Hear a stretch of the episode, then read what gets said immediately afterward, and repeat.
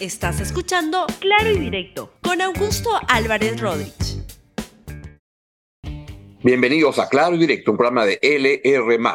Hoy quiero tener como tema central de, del, del, programa lo que ha pasado ayer en el Congreso de la República, que otra vez volvió a tener una iniciativa absolutamente lamentable que simplemente ahonda la crisis de reputación, si algo de reputación le queda al Congreso, al blindar a su presidente, al señor Alejandro Soto, de cualquier responsabilidad para blindarlo y evitar que dé la cara ante evidentes faltas que ha cometido. Veamos con la portada de la República del día de hoy, que da cuenta de esta situación.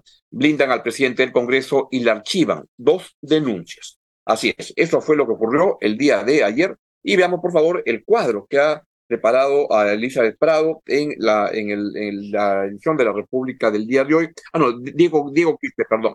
Diego Quispe, donde se ve los congresistas que brindaron a Alejandro Soto en la Comisión de Ética del Congreso. Comisión que la verdad que está, no diría pintada en la, en la pared, está al servicio de proteger y encubrir a los malos congresistas. Hoy por ti, mañana por mí, y es lo que está sucediendo lamentablemente en el Congreso. Pues ahí están los nombres de los congresistas que pues simplemente se dedicaron a blindar a el señor Alejandro Soto, presidente del Congreso de la República. Él, el presidente de la, de, la, de la comisión, el señor Diego Bazán, tuvo esta explicación ayer. Eh, ser enfático que la Comisión de Ética no ha blindado, y en este caso el equipo técnico no ha blindado. Yo tengo acá un informe de Contraloría que indica, voy a, voy a mostrarlo, el informe de Contraloría es contundente y también de la parte administrativa del Congreso de la República. Nosotros no podemos eh, eh, determinar que existió una responsabilidad ética porque las fechas realmente no coinciden.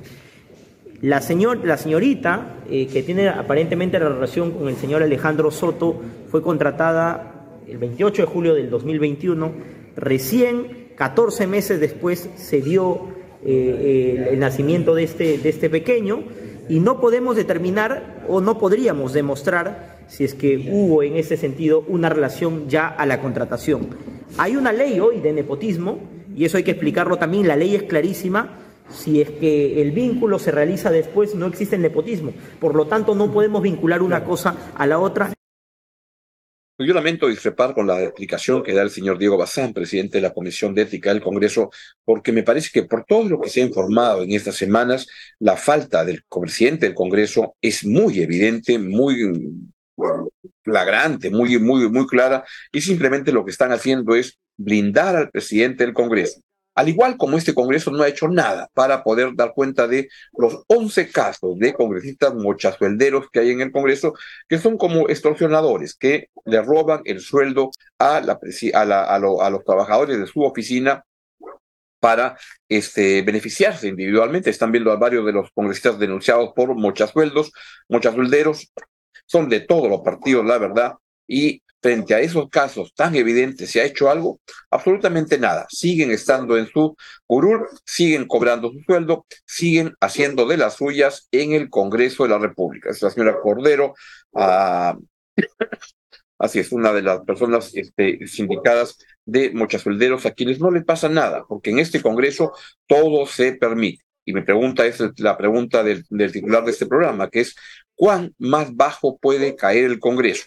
Más bajo pues puede seguir cayendo. Veamos la encuesta que da cuenta de la aprobación de la opinión pública al Congreso de la República. Esta es la de Ipsos de septiembre, donde se observa que solamente 12% aprueba al Congreso de la República, 81% desaprueba al Congreso de la República, según la encuesta de Ipsos Perú. Vamos ahora con la encuesta de el IEP que se publicó este domingo en el Diario de la República, y si la podemos poner, por favor, aprobación al Congreso, la desaprobación es de 90%, la de la aprobación solo llega al 6% y quienes no saben, no opinan, solamente son el 4%.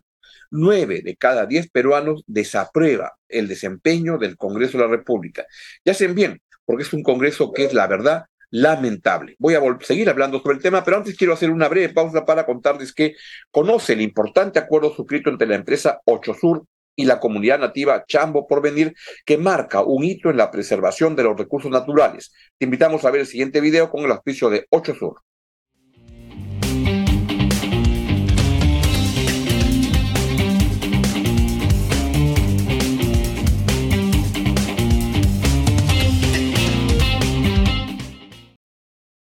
Las dos caricaturas publicadas hoy en la, en la República dan cuenta de este fenómeno lamentable del Congreso de la República. Empecemos con la de Carlín el día de hoy, donde se informa de, eh, de, esta pachanga en la cual estuvo la congresista Amorús, que es la, la, segunda vicepresidenta, la tercera vicepresidenta del Congreso, en una situación absolutamente irregular, porque uno puede ir a una fiesta, sin duda, pero lo que sucede es que en esta fiesta había mucha gente con malos antecedentes. Y vean cómo incluso uno de los este, las personas involucradas escapó a Colombia, uno de los sospechosos del asesinato en, en Lince, pues escapó. en lugar de esclarecer los hechos, la participación este, de Abel Valdivia Montoya se eh, tomó un avión de Avianca pocas horas después del homicidio. Su hermano, Pedro Valdivia, dijo a la, policía que él fue quien disparó a Cristian Enrique Tirado, la persona que fue asesinada en esta fiesta donde participó la señora Amuruz. La verdad que las andanzas, las vinculaciones de la, la, vicepresidenta del Congreso son lamentables y ocurren en este contexto de pachanga que se vive en el, en el, en el Congreso de la República, donde todo es posible. Están viendo justamente las imágenes donde se ve la, ah, la, la participación de la señora Amuruz, la vicepresidenta del Congreso, incluso al, día después en que había fallecido uno de los miembros de la mesa directiva en la que ella participa. La, mesa directiva son cuatro personas y, no sé, hay una pena, que un luto que, que, guardar cuando se muere alguien tan cercano a su, a su trabajo, pero no, la señora Muruz estaba de pachanga en este, festejando, sabe Dios que con gente muy, muy regular, donde abundaba gente de, este, pues no con no buenas, eh, eh, una, trayectoria correcta, y esto se ve además que en la fiesta sale uno y mata a una persona. Es lo que está pasando y creo que es una expresión de un Congreso que se sigue deteriorando en cada momento. Veamos ahora la, eh, la, la caricatura de Eduardo, el eduardicidio de hoy, donde se pregunta sancionarán a la congresista que en pleno duelo por el congresista Nano Guerra García fue una fiesta por un invitado, fue asesinado por otro invitado que integraría la banda Los Malditos de Bellavista, o será blindada por la banda Los Malditos del Congreso. Así están las cosas. Y ahora veamos la nota de la República donde justamente da cuenta de lo que les estaba contando, de cómo escapó a Colombia el sospechoso del asesinato de la persona que participaba en esta fiesta, en la que una gran animadora era la primera vicepresidenta, la, la, segunda vicepresidenta del Congreso, la señora Roseli Amuruz. Es lo que pasa en, una, en el momento actual en el Perú, donde simplemente el sector político y el Congreso insiste en tener acciones que mellan la reputación del Congreso y que amplían la distancia de la gente con el Congreso de la República. Este Congreso tiene una, y la política en general en el Perú, una crisis de reputación muy grave, una crisis de representación muy, muy grave. La gente no se siente cercana, vinculada, representada por estos parlamentarios que bailan bien, pero a la hora de, este, gobernar de otra manera, con acciones para el país, no lo hacen y simplemente andan de espaldas al país de pachanga en pachanga.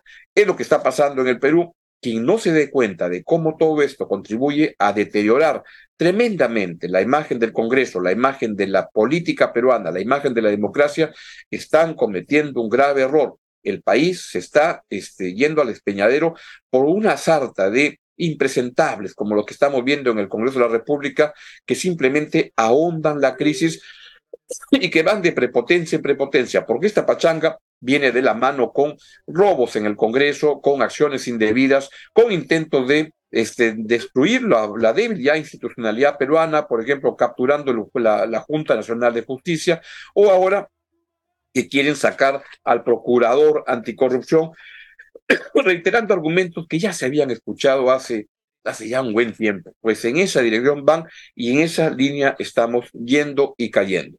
¿Cuán más bajo puede caer el Congreso? Pues solo le queda, según la encuesta del IEP, 6% de aprobación.